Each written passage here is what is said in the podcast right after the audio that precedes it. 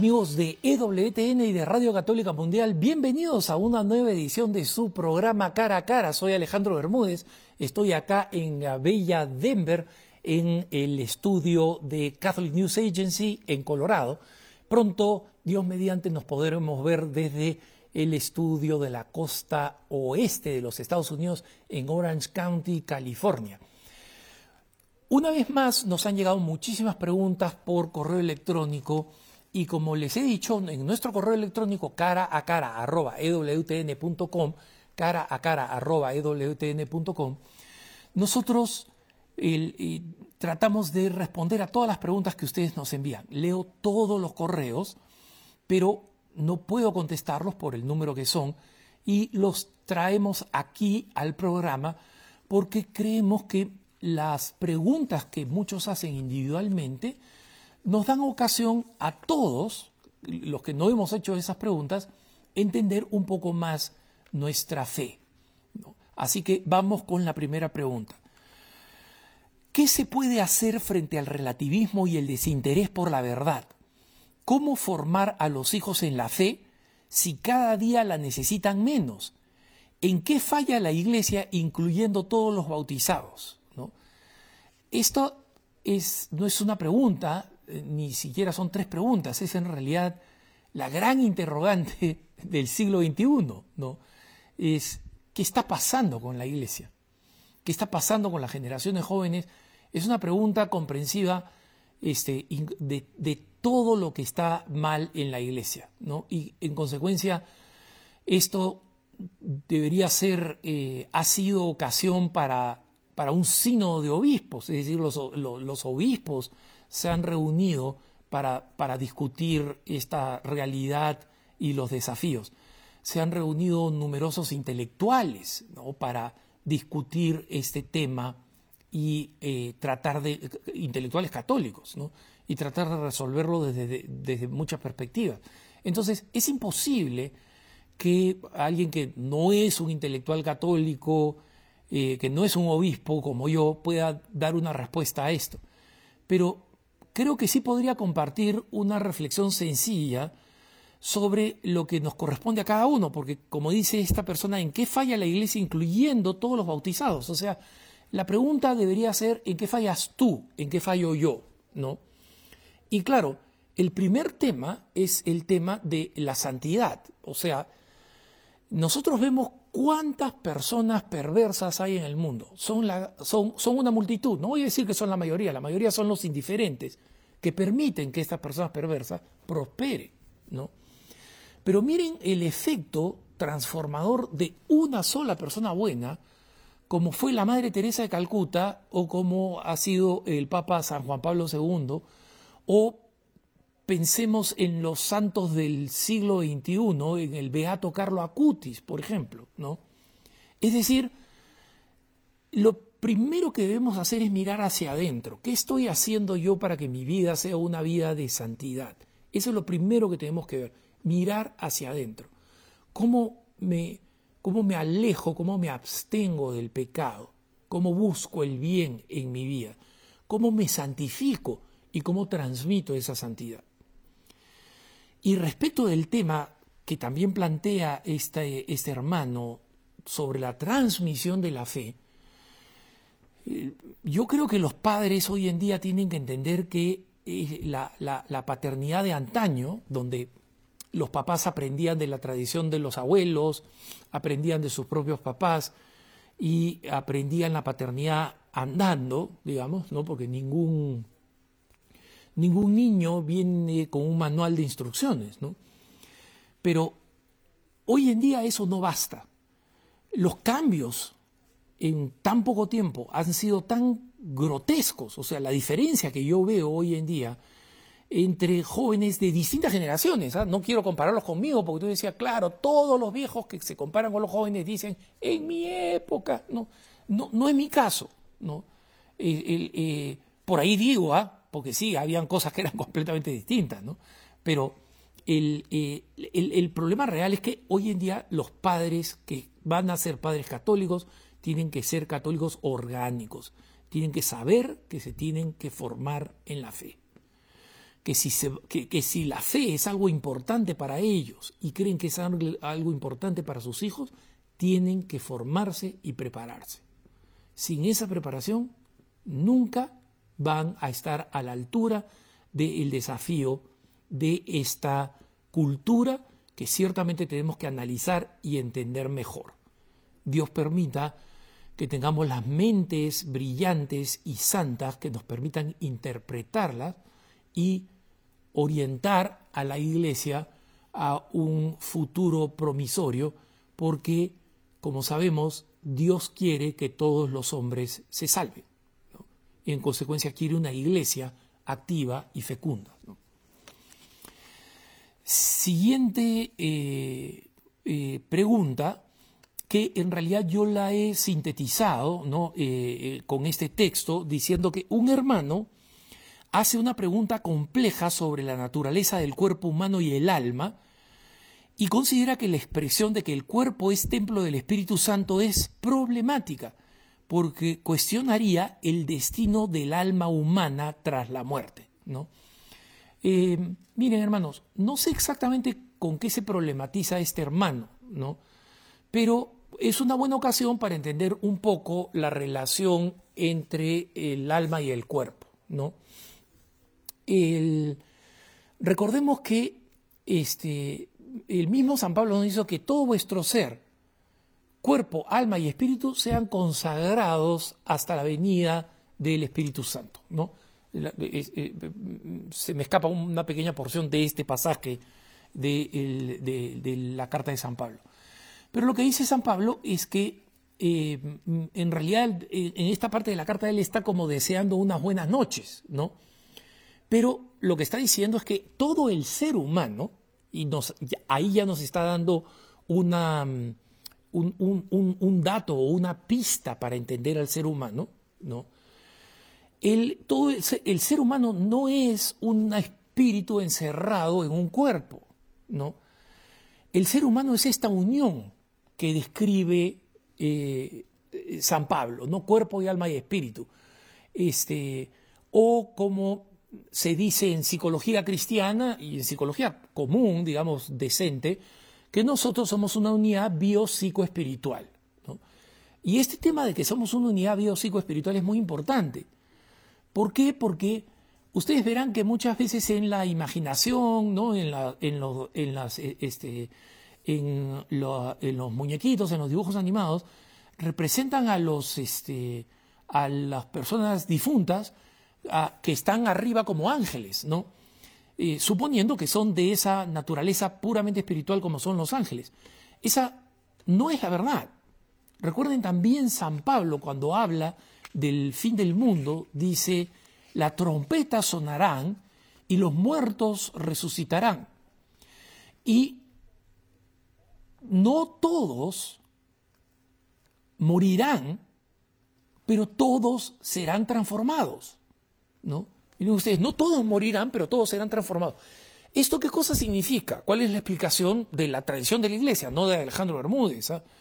es que el día del juicio, cuando el Señor venga en su gloria a juzgar a vivos y muertos, como decimos en el credo, o sea, acá está todo lo que sabemos que nos dice la iglesia católica, esas personas que en ese momento estén viviendo no se van a morir para irse al juicio.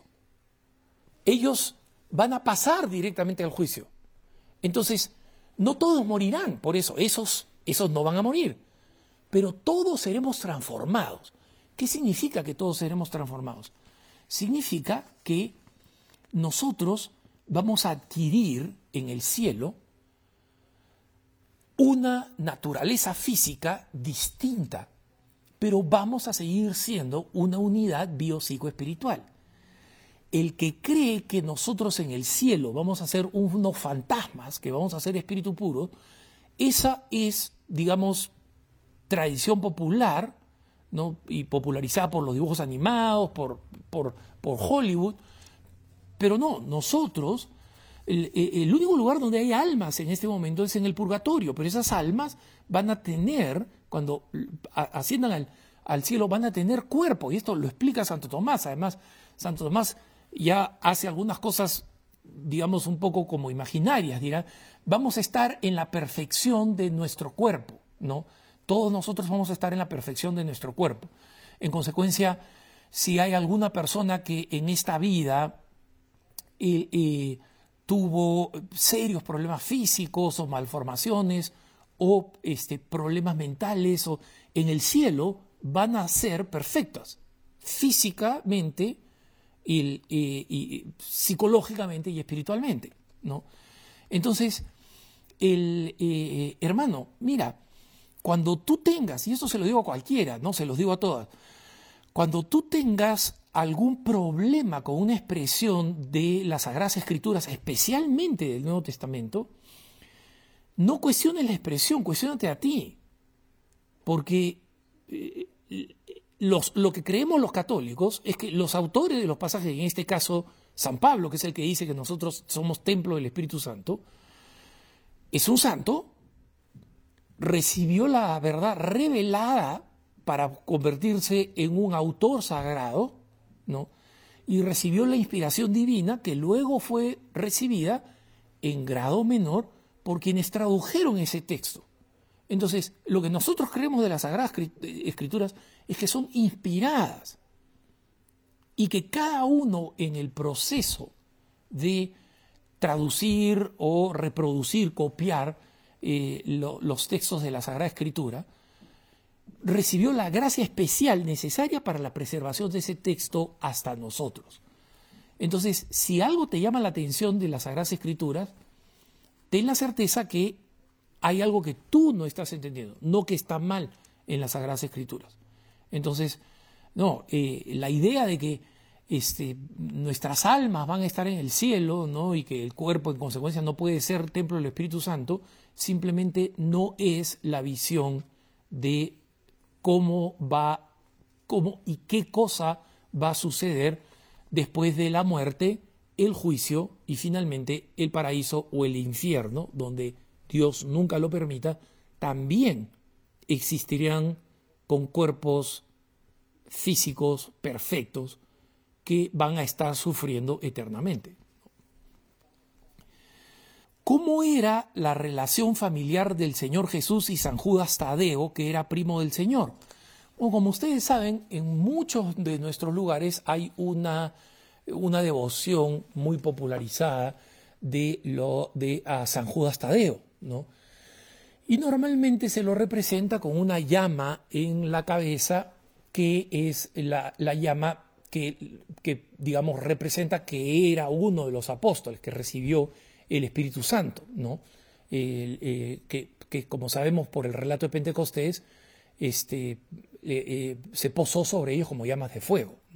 Entonces, efectivamente, el, eh, sabemos que San Judas Tadeo era llamado, era considerado primo del Señor. ¿no? ¿Qué cosa sabemos de esta relación entre Jesús y San Judas Tadeo? Prácticamente nada, ¿no? Salvo el hecho de que son eh, primos, ¿no? Y lo que nosotros podemos hacer es especular razonablemente, ¿no? Eh, porque el, eh, sabemos, gracias a la historia, cómo eran los núcleos familiares en, la época y en Israel de la época de Jesús, ¿no? Y eran básicamente, eh, existía un sentido obviamente de la familia nuclear, o sea, en este caso Jesús, María y José, pero donde el, sentido de, eh, de, pertenecer a una familia era muy importante, y me refiero a una familia más extendida. Recordemos ustedes que, eh, que Dios junta y organiza a su pueblo elegido en las doce tribus de Israel, ¿no? Entonces, cada uno sabía a qué tribu pertenecía. Y esa tribu era obviamente una tribu familiar, ¿no? Entonces, cuando nosotros leemos en las Sagradas Escrituras de que San Judas Tadeo era primo del Señor, eh, es probable que se estén refiriendo a que formaban parte de la misma, que formaban parte de la misma tribu, no necesariamente primos hermanos, ¿no? este, no habían esas distinciones tan, tan, tan este, claras que tenemos nosotros en la tradición occidental de primo, primo segundo, etc.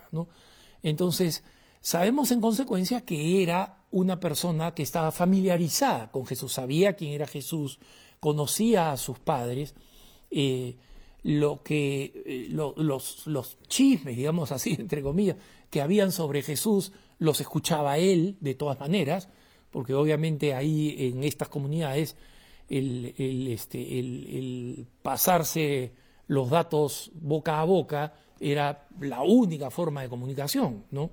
Eh, y muchas veces eh, la gente se olvida de esta estructura ¿no? familiar y esta estructura tribal en episodios como la pérdida de Jesús en el templo, ¿no? A, los 12 años. Porque dicen, o sea, ¿cómo, ¿cómo, Jesús y María, qué papá sigue caminando dos días sin ver a Jesús, ¿no? Una mamá, después de cinco minutos de que no vea a su hijo, sale corriendo. Bueno, un, hijo de 12 años ya era considerado que era un varón, ¿no? ya no era un niñito. Y en consecuencia era natural que estuviera con otros hombres que eran parientes. ¿no? Entonces, algunos sacerdotes que, digamos, no, no, saben esto, dicen, miren, este, para que los, este pasaje ¿no? de la, del, del extravío de Jesús es bueno para que los papás se sientan tranquilos de que hasta la Virgen María y San José perdieron al niño Jesús, cometieron un error, ¿no? Como si, si hubiera sido un descuido porque la Virgen pues está, se está limando las uñas y este, San José está tomando una cervecita con sus amigos. No es así. La, la estructura tribal, eh, la que determinaba cómo se hacían todas estas peregrinaciones, todos estos desplazamientos, todos estos movimientos. Los hombres, salvo que fueran unidades familiares muy pequeñas, solían estar juntos, no con las mujeres. Es algo muy probable que haya sucedido con Jesús, todo esto, por si acaso, es conjetura. No les estoy contando la historia como fue, pero son conjeturas basadas en lo que sabemos de esa época. Es decir, es muy probable que haya podido pasar así, ¿no? Pero fuera de eso, las Sagradas Escrituras o los recuentos históricos tempranos carecen de información sobre cómo se llevaban San Juan Tadeo y Jesús, salvo el hecho de que por ser un discípulo era del círculo íntimo del Señor y era alguien escogido por el Señor. Vamos a la próxima pregunta. Dice, ¿qué significa sincretismo religioso? ¿Puede dar ejemplos? Sincretismo religioso viene de un término griego que significa mezclar, ¿no? Y eh, y por mezclar, eh, eh, este término griego específico se refiere a mezclar simplemente poniendo cosas juntas en un recipiente y, literalmente mezclándolas, ¿no? Es decir, no es un concepto preciso como podría ser combinar, por ejemplo, las proporciones de cobre y de estaño que se necesitan para producir el bronce, ¿no? Es decir, es básicamente lo que podríamos llamar una mezcla caótica, ¿no?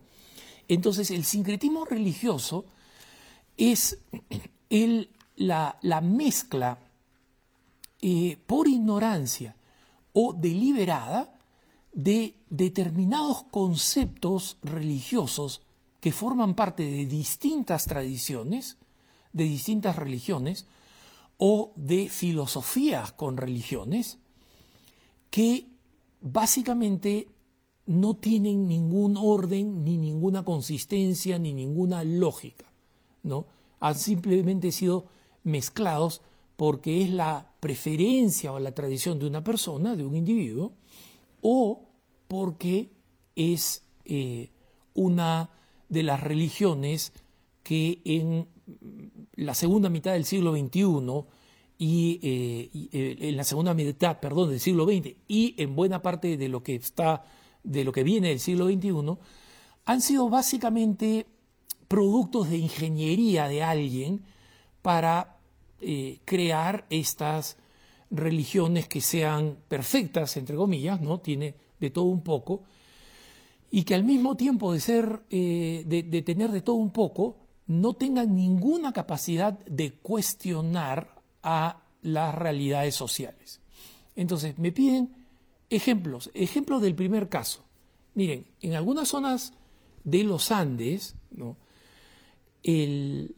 muchas, muchas personas salen a buscar eh, restos incaicos o preincaicos, ¿no? vasijas, etcétera, que pueden tener un gran valor, y salen a hacerlo el Viernes Santo por la noche. ¿Y cuál es la razón por la cual lo hacen? Es porque Jesucristo está muerto. Entonces Dios no lo está vigilando y pueden hacer estas cosas convocando a los espíritus eh, incas para que los guíen a encontrar estas, estas vasijas. Ese es un caso de sincretismo.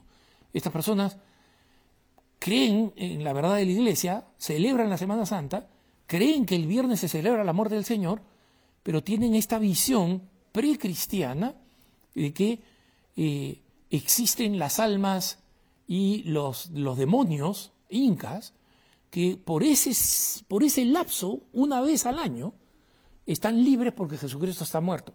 ¿No? Y hay muchos más ejemplos de estos en formas que faltan purificar de la religiosidad popular. ¿no? algunas, de otra, algunas otras prácticas, por ejemplo, eh, el, el, Reiki eh, es, es, un producto de sincretismo religioso. Quien lee la historia del Reiki va a encontrar que es una persona que, eh, que peregrinó a un, al, monte Fuji, me parece, o a un cerro en, en, Japón, y luego bajó y se encontró con el budismo zen y mezcló técnicas del budismo zen con algunas cosas cristianas y trajo el reiki a los Estados Unidos. Ese es otro ejemplo. ¿no? Las, las formas más, más, más peligrosas de, de, sincretismo religioso, sin embargo, son eh, las que nosotros vemos en la eh, cada vez que vemos estas nuevas religiones que se ponen de moda temporalmente, ¿no? la meditación trascendental, por ejemplo, es una forma de religión. Y por si acaso, eh, yo no, no me voy a pelear aquí con los que dicen lo contrario. No, no, no, Alejandro, yo soy súper cristiano y hago mi yoga y mi meditación trascendental me ayudan mucho, incluso me ayudan a ser mejor cristiano. Mira, di lo que quieras, pero la meditación trascendental ha sido diseñada como una religión sincrética, ¿no? Donde cosas del budismo, eh, cosas eh, del hinduismo y alguna, algún salpicado ahí de conceptos cristianos, especialmente cristianos occidentales, han sido mezclados para dar producto a este tipo de prácticas. ¿no? Entonces, básicamente, este tipo de religiones o eh, este, las que promueve eh, la gran religión universal que promueve la masonería, por ejemplo, ¿no? algo en el que todos creamos, etcétera, de, en Dios que es el gran arquitecto del universo, como lo llaman ellos, eh, todas esas son creaciones artificiales. O sea, alguien se sentó y dijo, ¿cómo creamos una religión que le complazca a la gente? ¿no? Y que tenga, bueno, entonces mira, que pongamos, a la gente le, gusta le gustan las plumas, pues, de, de los nativos americanos, le ponemos plumas para la celebración. Le gusta este, oler, ya, le ponemos, pues, este, el incienso. Ya, pero el incienso católico, pues, es un solo turiferario, ya, entonces le ponemos el incienso oriental, pues, ya, ponle, ¿no? Entonces, claro, estoy, estoy simplificando, estoy ironizando, ¿no? Pero la verdad es que muchas de estas religiones sí han sido organizadas de esta manera para ver cómo aplacar el natural deseo religioso de la persona, porque ya se vio que el, intento de imponer el ateísmo brutal, como sucedió en, eh, en un periodo de la Revolución Francesa, o como sucedió en las grandes naciones que se proclamaban ateas eh, desde la Unión Soviética, Albania, eh, la Camboya de Pol Pot, Vietnam eh, comunista, todas, todas estas experiencias han fracasado.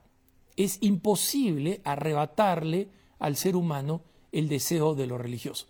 Entonces han decidido, bueno, ¿qué tal que, si hacemos una religión y en esta religión nosotros nos aseguramos que sea una práctica completamente aislada de la realidad social? Es decir, que no sean como los católicos que se meten pues en las cosas del mundo y no quieren legalizar el aborto, no quieren que se, que se legalice la eutanasia, no quieren la ideología de género, no quieren que el mundo siga siendo controlado en una dirección eh, eh, pagana y secularista. ¿no? Entonces, ese es, ese es una, es una expresión más sofisticada del sincretismo religioso. Nos vamos a una pausa. Este es su programa el cara a cara con preguntas y respuestas.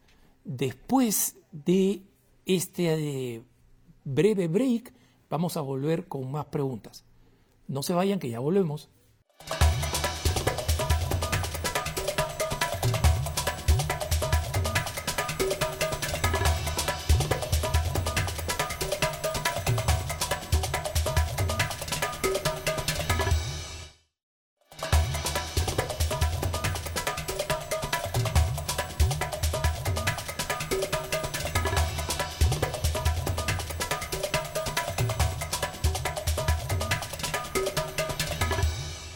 Estamos de vuelta con su programa Cara a Cara. Soy Alejandro Bermúdez, estamos en un programa de preguntas y respuestas. Vamos a la siguiente pregunta. Una dama dice, antes de conocer al Señor me ligué las trompas. Muchos años después confesé mi pecado y me casé por la iglesia, accediendo a la comunión. Pero una persona me ha dicho que está mal y que debería desligarme las trompas a mis 54 años o debería dejar de comulgar. ¿Es verdad? No. Absolutamente no. Lo que te ha hecho esa persona es una persona ignorante y escrupulosa que le hacen enorme daño a la iglesia. Si tú crees que sabes, pero no estás segura, no hables, no digas, no trates de corregir a otras personas. Miren, hermanos, no voy a comprimir ahora toda la doctrina de la iglesia sobre la fecundidad. Cuando esta persona se ligó las trompas, ¿no? Esta persona este, hizo un acto que va en contra del orden natural y de la naturaleza propia del el acto sexual, que está ligado y creado por Dios para que esté abierto a la vida. Entonces, con la ligadura de trompas, ¿no? Esta persona está cerrando completamente la probabilidad de la vida como parte del acto sexual. Ese es su pecado mortal, ¿no? Pero hagamos acá un paréntesis. Esta señora que le dice, mira, este, si tú te has ligado las trompas para poder volver a comulgar, te las tienes que este, desligar, demuestra que esta persona es, un, es ignorante de qué cosa significa el, eh, ligar las trompas, ¿no? El nombre ligar las trompas es un eufemismo perverso de los, eh, de los tetras, ¿no? Porque las trompas no las ligan. Cuando te dicen ligan, ¿tú qué piensas? Que te han puesto una liguita o que las han amarrado, ¿no? Y que en consecuencia la operación que las revierte es simplemente desligarlas, ¿no? Revertir eso. No, la ligadura de trompas es la mutilación de las trompas, ¿no?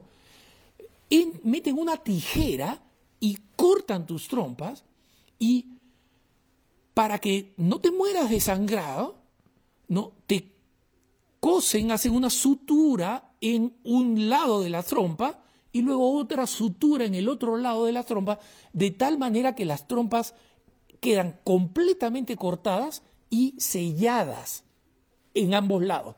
Porque son, como saben ustedes, si pasan los años, esa costura se, se sella, termina cerrada como si nunca hubiera estado abierta, ¿no? Entonces, comencemos por ahí, ¿no?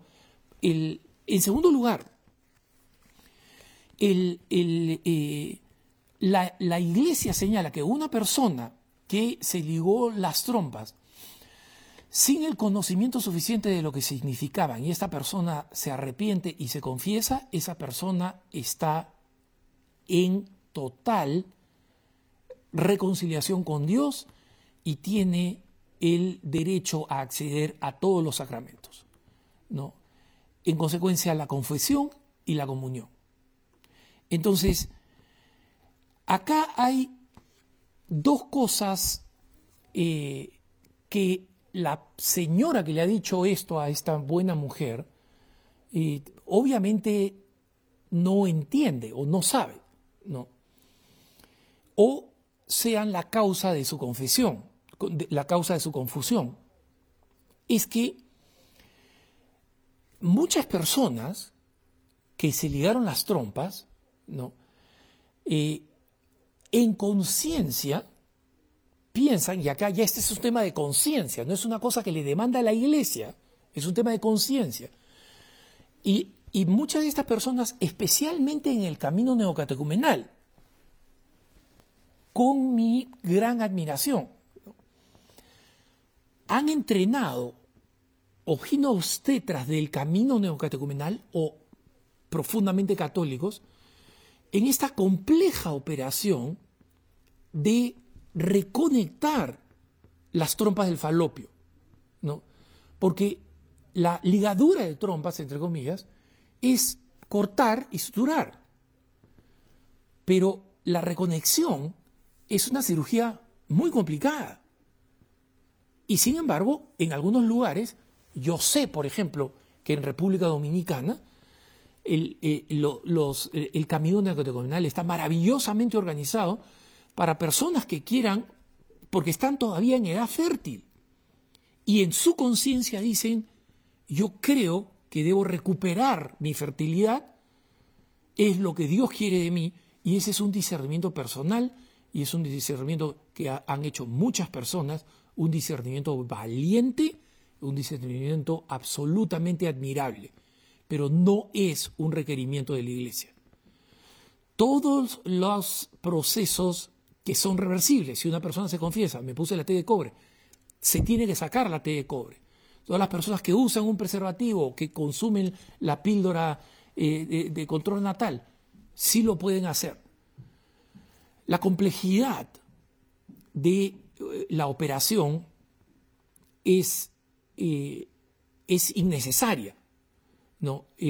mejor dicho, hace, hace no necesario para ser más claros, hace no necesario que una mujer que ha reconocido que ha hecho mal y se ha confesado, ¿no?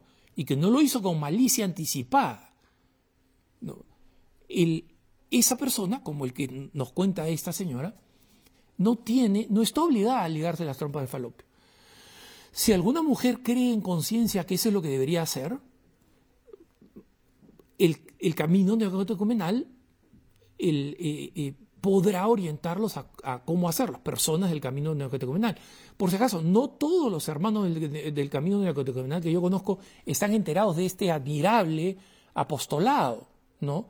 Este, porque claro, no es una cosa que, se hace pública, pero quiero que sepan que es posible y que hay quienes los hace y hay, en consecuencia, una alternativa para quien en conciencia cree que tiene que hacerlo. Pero una persona que ya pasó la edad fértil, 54 años, ¿no? ¿Qué propósito tendría someterse a esta, eh, eh, a esta cirugía? Cero. No, hay ninguna razón para hacerlo. Entonces, eh, miren hermanos, este tipo de consejos, entre comillas, muchas veces los recibimos de personas bien intencionadas, pero asegúrense que ustedes escuchan a personas que están bien informadas, no bien intencionadas. ¿no? Y señoras y señores de la parroquia, si ustedes no tienen la certeza absoluta de lo que están diciendo, no den recomendaciones sobre cosas que no saben. No den recomendaciones.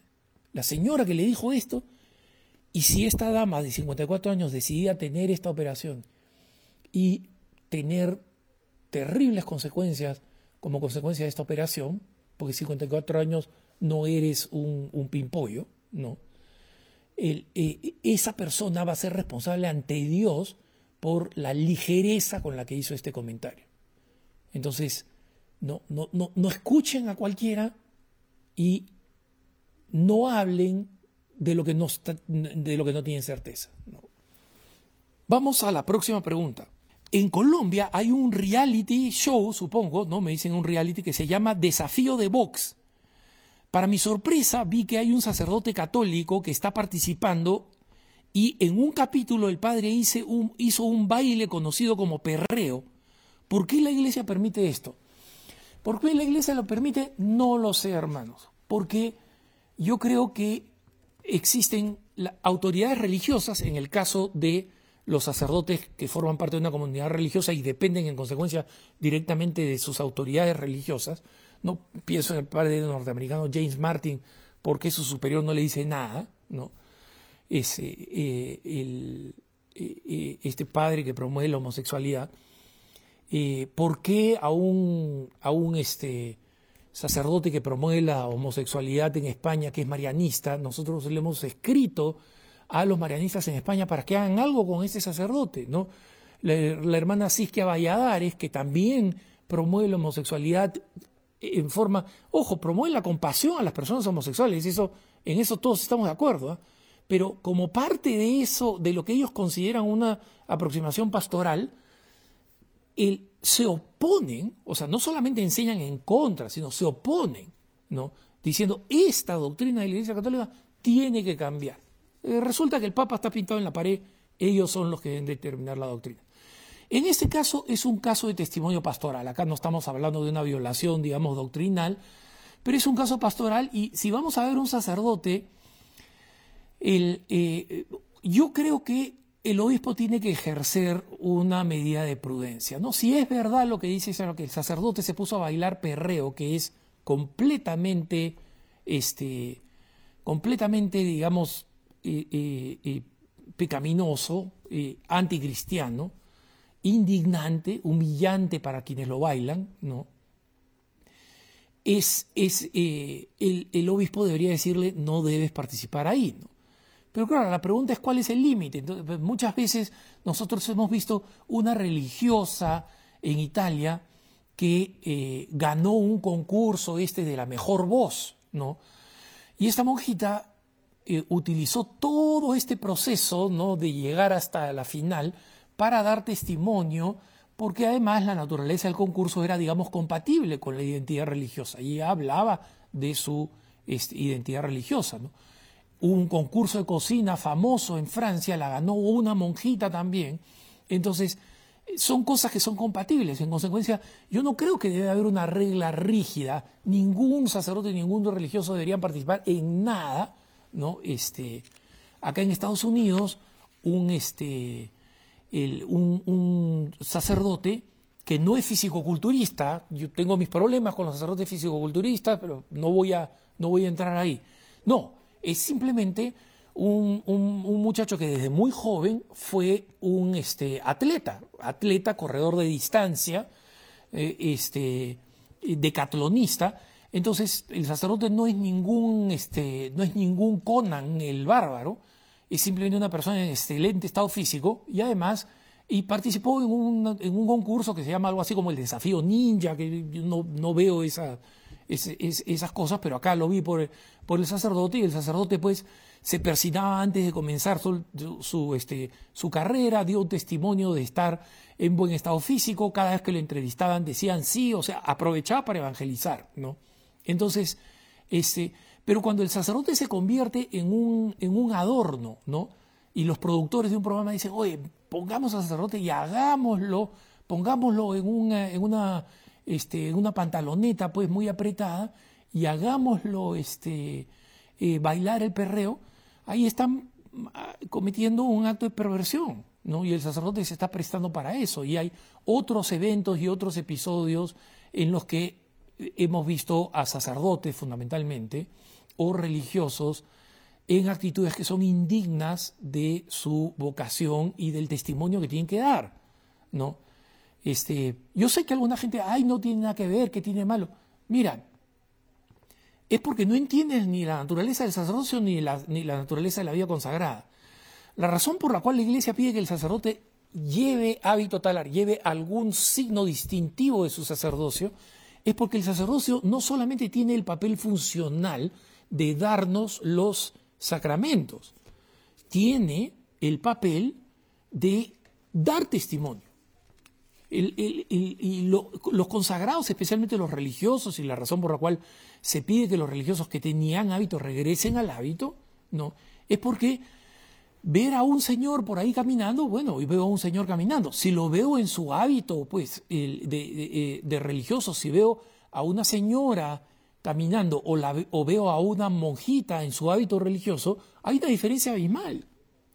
O sea, eso me hace recordar, a los católicos nos hace recordar de la trascendencia del reino. Cuando vemos una monjita es, es este, yo, yo ando mucho en aeropuertos, cuando veo un sacerdote vestido de sacerdote, voy y lo saludo, la verdad, ¿no?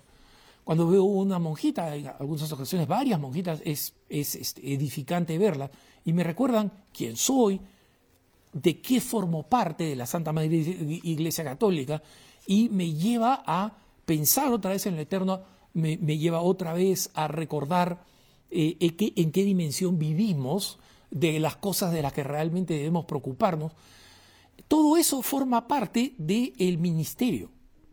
Entonces, eh, un sacerdote que está por ahí este, en un reto de box bailando perreo, no hay manera de justificar diciendo que eso no hace daño a la función testimonial del sacerdocio. Así que eh, yo creo que las personas que creen que esto es inapropiado deberían escribirle al obispo y decirle, señor obispo, por favor usted intervenga, porque parte del problema es ese, ¿no? No todos los obispos, ni siquiera me consta que la mayoría, eh, vigilan a sus, a sus sacerdotes hasta este punto. Vamos con la siguiente pregunta. Dice, mi familia política y demás hermanos saben que no estamos vacunados contra el COVID y hemos sido juzgados y excluidos en reuniones y algunos de ellos dicen que hacemos mal en comulgar. Le pediría que abordara el tema en su programa. Eh, miren hermanos, el vacunarse del COVID es una actividad que el Santo Padre ha declarado que es un acto bueno y es un acto de caridad, ¿no? El documento de la Congregación para la Doctrina de la Fe señala que nadie puede decir que esto es obligatorio, ¿no? Y que en consecuencia, quienes tienen problemas de conciencia, ¿no? El, eh, que la Pontificia Academia para la Vida ha insistido que no deberían haber, todo lo que quieran, pero al final la conciencia es la conciencia, ¿no? Y eh, miren, todos los que ahora argumentan con el argumento de que es el bien común, etcétera, yo soy más viejo de todos los que he escuchado ahí argumentando sobre el bien común. Y yo de joven era profesor de doctrina social de la iglesia y he enseñado lo que es el bien común hasta el hartazgo. Entiendo perfectamente el concepto del bien común. Pero el concepto del bien común es un concepto de una práctica que se debe manifestar en lo externo, mientras que la conciencia es la dimensión más interior que hay. Y si una persona en conciencia, incluso si es conciencia equivocada, eso lo juzgará Dios, no tú o yo. Esa persona cree que el, bien común lo lleva a él a testimoniar en contra de los tejidos de origen fetal, esa es una decisión que a la que una persona puede argumentarle en contra, oye, mira, eso es lo que dice el Santo Padre, mira todas las autoridades eclesiásticas que se han vacunado, todos los argumentos que desee. Pero eso no le quita a la persona el derecho de tomar esa decisión en su conciencia. Yo estoy vacunado, yo recibí la tercera vacuna. En la tercera vacuna eh, recibí una miocarditis de la que todavía no me he recuperado como consecuencia de la vacuna. Me dijeron, no, mira que hay más casos de miocarditis entre los que reciben COVID, así que has hecho bien en vacunarte. ¿no? Entonces, eh, digo esto porque no soy un negacionista de las vacunas, ¿no? pero la persona que dice que una persona que no se ha vacunado no puede comulgar, eso no es cierto en la Iglesia Católica. El Papa ni siquiera se ha acercado a decir esto. Ha insistido en lo bueno que es vacunarse y las consecuencias que tienen en nuestro entorno y en cuidar a los más frágiles, etc. Lo ha dicho varias veces. Pero que no vacunarse es pecado, ese es el capricho de algún extremista, pero no es lo que enseña la Iglesia y no es ninguna razón para que una persona no se acerque a la comunión. Y si a alguien eh, le molesta que él comulgue, es problema de esa otra persona. Entonces, las personas que han decidido no vacunarse, de las cuales conozco varias, eh, son personas que si están actuando en conciencia, también tienen que saber que este, no pueden sentir compasión por ellas mismas. Ay, me marginan, esto. No, porque esa es la consecuencia de una decisión en conciencia. La consecuencia de una decisión en conciencia es que vas a ir contracorriente. Entonces, no quieras tomar una decisión en conciencia controvertida y no querer pues que otras personas te juzguen incluso malamente, ¿no? Es, es, es el precio de una decisión de conciencia, ¿no? Ahora de adulto estoy muy comprometido con mi fe, me formo, me confieso y comulgo regularmente, pero me pesa que cuando recibí el sacramento de la confirmación me porté muy mal y mi vida es si, eh, y, y mi duda, perdón, mi duda es si se puede volver a recibir el sacramento otra vez o si hay algo equivalente a la renovación de las promesas bautismales. Buena pregunta, hermano. Miren, tú, te, puedo decir, todos nos arrepentimos del estado espiritual en el que estamos cuando hicimos una gran promesa. Yo también me arrepiento de no estar, de no haber estado suficientemente preparado para recibir mi confirmación, ¿no? Y si ahora me dieran la oportunidad de hacer de nuevo mis, mis compromisos a perpetuidad, los haría con una pasión mucho mayor que con la que la hice de, joven, que, que, lo hice con bastante conciencia, ¿no? Pero para tu paz, hermano, recuerda que la confirmación es un sacramento que se llama confirmación porque confirma el bautismo. En consecuencia, toda vez que tú renuevas tus promesas bautismales, por ejemplo, en la bellísima misa de la vigilia pascual, tú estás renovando tu confirmación también, porque la confirmación es la aceptación como persona con conciencia y con libertad de lo que tus padres y padrinos hicieron contigo cuando tú eras niño. ¿no? Entonces, por eso es que cuando una persona adulta recibe el bautismo, recibe inmediatamente la confirmación, porque ya el hecho de hacerlo como adulto, el bautismo como adulto, básicamente está aprobando con plena conciencia y plena libertad que va a ser, a ser católico. ¿no? Entonces, no te preocupes, en cada ceremonia en la que hay una renovación de promesas bautismales, tú estás renovando tu confirmación y hazla con ese espíritu. Siguiente pregunta. Un sacerdote de mi parroquia ha traído el movimiento de la divina voluntad Nadie se da cuenta y yo no sé cómo enfrentarlo. ¿Qué puedo hacer? Miren hermanos, volvemos otra vez al caso de un sacerdote que impone su propia sensibilidad espiritual, su propia espiritualidad, especialmente cuando no ha estado completamente corroborada por la iglesia. ¿no? Y miren, los, los, que son este, grandes seguidores de Luisa Picarreta cuya vida personal yo creo que ha sido ejemplar y que la hace candidata para la santidad, pueden escribirme en sus correos electrónicos protestando y diciendo, no, el obispo de tal en el norte de Italia hizo esto, yo me conozco toda la historia, mejor que el 99% de los seguidores de eh, Luisa Picarreta, ¿no? Y lo que les puedo decir es que sus escritos y su espiritualidad de la divina voluntad no atentan contra las enseñanzas de la iglesia, ¿no? Pero el hecho de que ella todavía esté en proceso hace que esta, esta devoción sea una devoción que puede ser practicada pero todavía no promovida como una devoción aprobada universalmente por la Iglesia, como por ejemplo la devoción a la Divina Misericordia. Entonces, un sacerdote que tiene una devoción particular, que no es universal, no es la del Sagrado Corazón de Jesús, no es al Inmaculado Corazón de María, no es al, eh, a la Divina Misericordia, no puede imponer esa devoción en el lugar. Entonces, ese sacerdote, por si acaso, no está yendo en contra de las enseñanzas de la iglesia, ¿no? Pero está realizando una práctica pastoral que perfectamente podría ser abusiva, ¿no? Entonces, no es que haya que enfrentarlo al sacerdote, es preguntarle, padre, mire, este, yo sé que, las, que, que, la devoción a la divina voluntad es una devoción a la que no se le ha encontrado error teológico, ¿no? Pero no está en el rango de las oraciones que han sido aprobadas universalmente y a las cuales se les ha dado una fecha. Es posible que con Luisa Picarreta, beatificada o canonizada, esta devoción a la divina voluntad tenga incluso su lugar en el calendario litúrgico, pero eso, se, va, eso se, lo, queda en manos de las autoridades de la Iglesia, no de mis preferencias pastorales. No, entonces, decirle simplemente eh, que la gente sepa qué es lo que, es lo que usted le está ofreciendo y en qué estado actual se encuentra ese tema y esa devoción en el contexto de la iglesia.